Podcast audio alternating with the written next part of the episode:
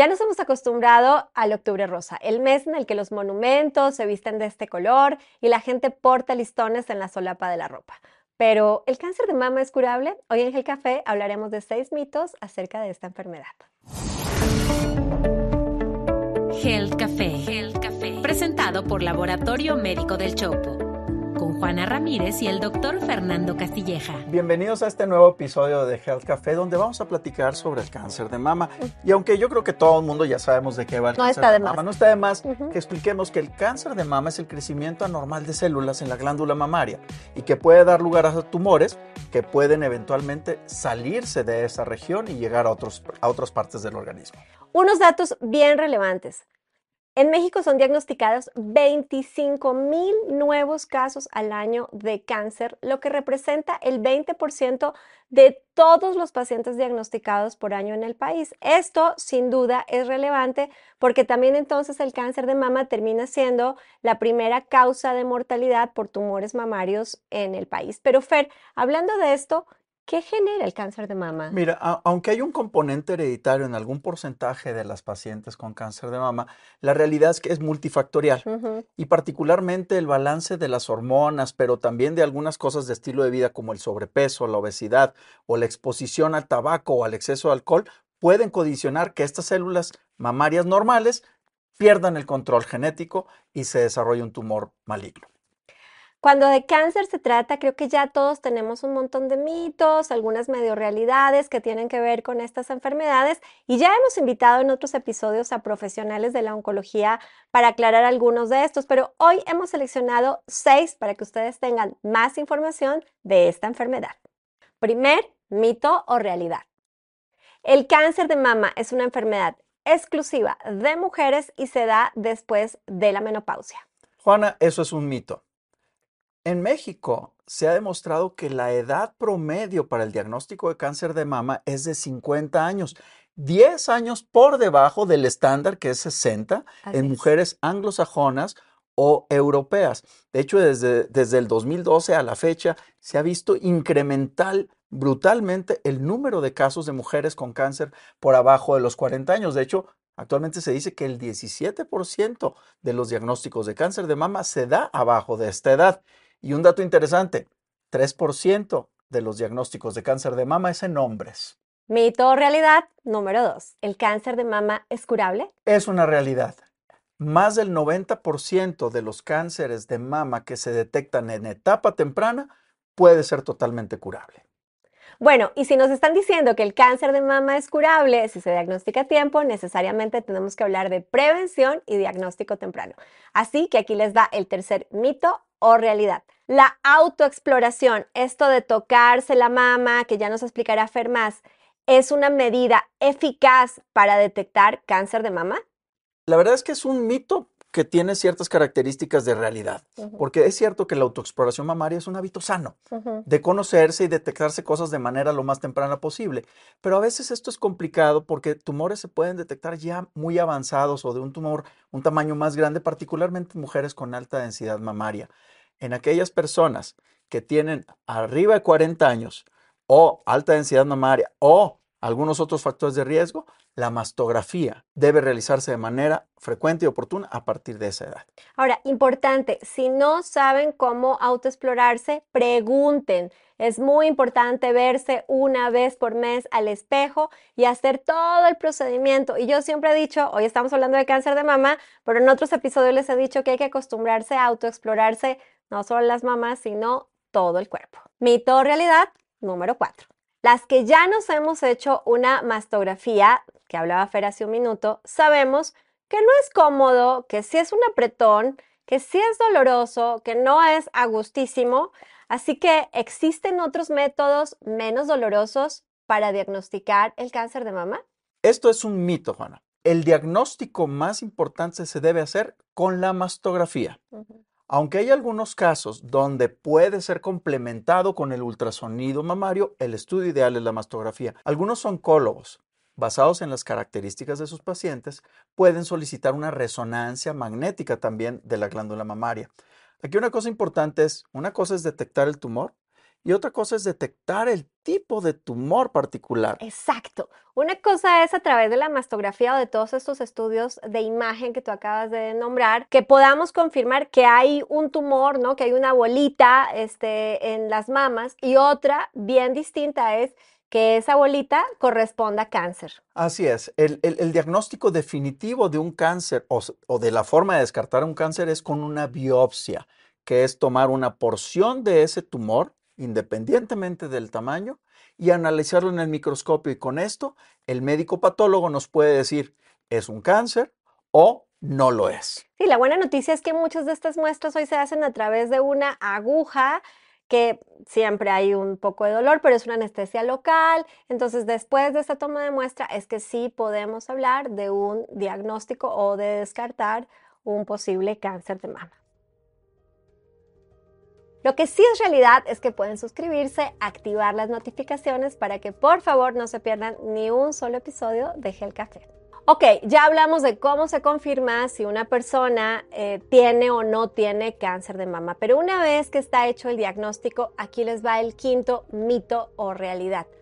¿Todos los pacientes con cáncer de mama necesitan quimioterapia? Juana, eso es un mito. Hoy está ampliamente demostrado que alrededor de la mitad, casi el 55% de, los, de las pacientes y los pacientes en etapa temprana no van a requerir quimioterapia. Para poder decir esto, hay que hacer pruebas genéticas que ya están disponibles en el mercado. Esta prueba genética nos ayuda a determinar las características particulares de ese tumor y su sensibilidad inclusive. En el mercado hay algunas pruebas de 16 genes, de 21 genes, pero los colegas con los oncólogos con los que yo he trabajado prefieren una de 70 genes que les permite primero determinar si la paciente se beneficia o no de quimioterapia, pero también les aporta ciertas características como el subtipo celular para poder ofrecer una terapéutica bien personalizada. Lo que el doctor quiso decir es que además de saber si la paciente se va a beneficiar de quimioterapia, también podemos saber cuál es el tipo o la característica de este cáncer y de esa manera el oncólogo médico, que es el encargado, puede determinar específicamente cuál debe ser la quimioterapia en el caso de la proporción de pacientes que sí se van a beneficiar de este tipo de tratamiento. Bien, aquí les va el sexto mito o realidad. Si en mi familia hay otras mujeres con cáncer de mama, ¿a mí también me pasará? Esto es un mito, Juana. Las enfermedades no se heredan, se heredan los genes. Y genes no necesariamente son destinos. De hecho, sabemos que en cáncer de mama solamente el 15% tiene un carácter de hereditario. Ya lo decía al inicio, que el resto de las causas son multifactoriales.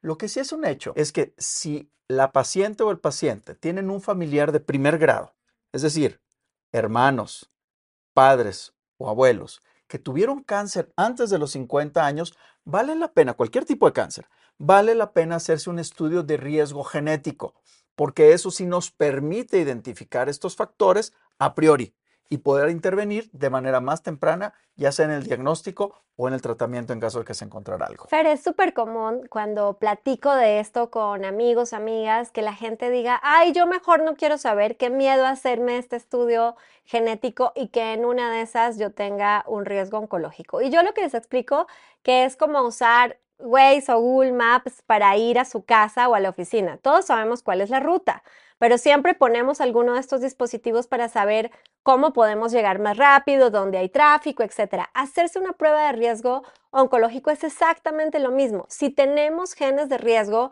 pues mejor saberlo lo más temprano posible. ¿Por qué? Porque sí se pueden hacer muchas cosas para detectar a tiempo, Tú decías, genes no es destino, entonces también podemos cambiar la posibilidad de que una enfermedad como esa ocurra. Y aquí les cuento un caso que ha sido súper sonado, que es el, el famoso caso de Angelina Jolie, cuando se hizo este estudio genético de riesgo y entonces tenía un riesgo muy alto de cáncer de mama, de cáncer de ovario, y entonces en su caso era un riesgo demasiado alto y decidió hacerse una cirugía eh, para quitarse las mamas, ponerse unos implantes. Eh, también creo que los ovarios. quitó los ovarios y entonces eliminó ese, ese riesgo o lo puso en su mínima expresión. Entonces, esa es una medida radical, pero sin duda, saber si tenemos un riesgo oncológico puede ser muy útil a la hora de tratar, de diagnosticar y de asumir hábitos de vida más saludables. Gracias.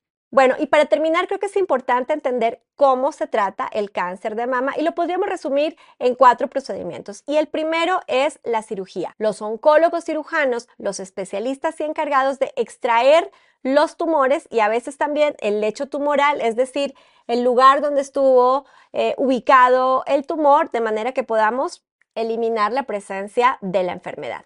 Dos, ya lo dijimos hace un rato, la quimioterapia, que es el tratamiento con medicamentos que normalmente se hace por infusión, pero que también ya existen algunos orales, incluso un par de opciones eh, intramusculares, dependerá del tipo de cáncer, dependerá de la etapa clínica, etcétera. Pero bueno, cuando hablamos de quimioterapia, importante que sepan que se trata del el uso de medicamentos para tratar el cáncer. Y hay dos, dos tipos de intervenciones adicionales. Una de ellas muy conocida y muy utilizada es la radioterapia que es la aplicación específica de radiaciones sobre el tumor residual o sobre el lecho, que es este espacio donde estuvo el tumor, con el propósito de limitar el crecimiento celular de células oncológicas o células malas dentro de, esa región. Y eso es muy, muy utilizado en muchos tipos de tumores. Y en cáncer de mama, la otra estrategia son las hormonas, la hormonoterapia, recordando que algunos de estos tumores son muy sensibles a las hormonas. Entonces,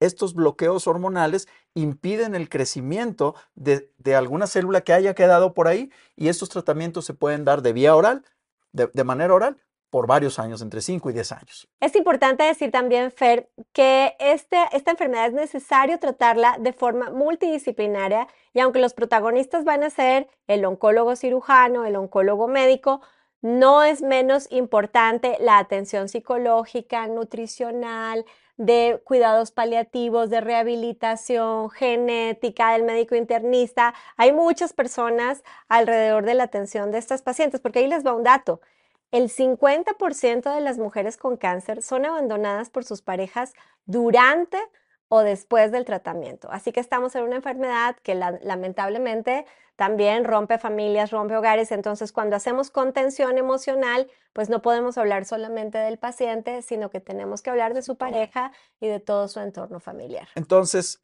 pensando en concluir sobre esta gran conversación sobre cáncer de mama, déjenme darles mis tres recomendaciones. Uno, la autoexploración. Aunque bien es cierto que dijimos que en algunos casos puede ser un tanto este, inexacta, lo cierto es que es un gran hábito y pueden detectar nodulaciones o tumoraciones que pueden ser susceptibles de estudio y de diagnóstico.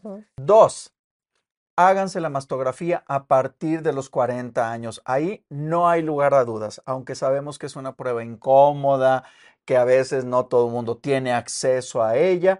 Cada vez hay más oportunidad para hacérselas. Cada vez el costo inclusive puede llegar a ser más barato que una pintada de uñas. Entonces, como no hay excusa para no hacérsela, ciertamente el dolor, pero ciertamente el beneficio de realizársela a partir de los 40 años es sumamente notable. Miren, si es un pellizco, si es incómodo, pero definitivamente les puede salvar la vida. Entonces no dejen de hacerlo y tú tienes razón. Es mucho más caro ir a la peluquería o hacerse el manicure que lo que hoy realmente cuesta una mastografía. Y además siempre en octubre hay promociones, hay opciones, hay fundaciones, hay un montón de alternativas, así que no hay excusa. Y tú dijiste algo acerca de la mastografía. Si en su familia hay presencia de cáncer, puede ser que el médico les recomiende empezar con este hábito mucho antes de los 40 años, así que por favor consulten. Y tres, aunque el especialista del cáncer es el oncólogo o el oncólogo cirujano, la realidad es que la mayor parte de los casos de cáncer de mama los detecta el ginecólogo. Así es. ¿Por qué? Porque es el médico habitual. De rutina. De rutina. Entonces, no pierdan esa sana rutina de ir una vez al año con su ginecólogo para hacerse una exploración profesional. Bueno, y también recuerden darle like, darle cariño, compartirlo con sus amigos, con sus amigas, recordando que el cáncer de mama no es una enfermedad exclusiva de las mujeres, que también ocurre en los hombres. Y ustedes tampoco se les olvide que nos vemos cada miércoles con un nuevo episodio para tomarnos un café y hablar de salud aquí en Gel Café. Fer, ¿dónde te encuentran? A mí me encuentran como Fernando Castilleja en todas las redes sociales. Y a mí como Juana Ramírez o como Juana Ramírez Hoy. Nos vemos el próximo miércoles. Gel Café. Gel Café. Presentado por Laboratorio Médico del Chopo. Con Juana Ramírez y el doctor Fernando Castilleja. Sick of being upsold at gyms? My guy, you're currently a base member? For $90 more, I can upgrade you to our Shred membership. For 130 more, you'll be a Swole member. And for just $300 more, you'll reach Sweat Platinum. At Planet Fitness, you'll get energy without the upsell. Never pushy, always free fitness training and equipment for every workout. It's fitness that fits your budget. Join Planet Fitness for just $1 down and $10 a month. Cancel anytime. Deal ends Friday, May 10th. See Home Club for details. Judy was boring. Hello. Then Judy discovered ChumbaCasino.com. It's my little escape. Now Judy's the life of the party. Oh baby, mama's bringing home the bacon. Whoa, take it easy Judy. The Chumba life is for everybody. So go to ChumbaCasino.com and play over 100 casino style games. Join today and play for free for your chance to redeem some serious prizes. ChumbaCasino.com. No purchase necessary. Void where prohibited by law. 18 plus terms and conditions apply. See website for details.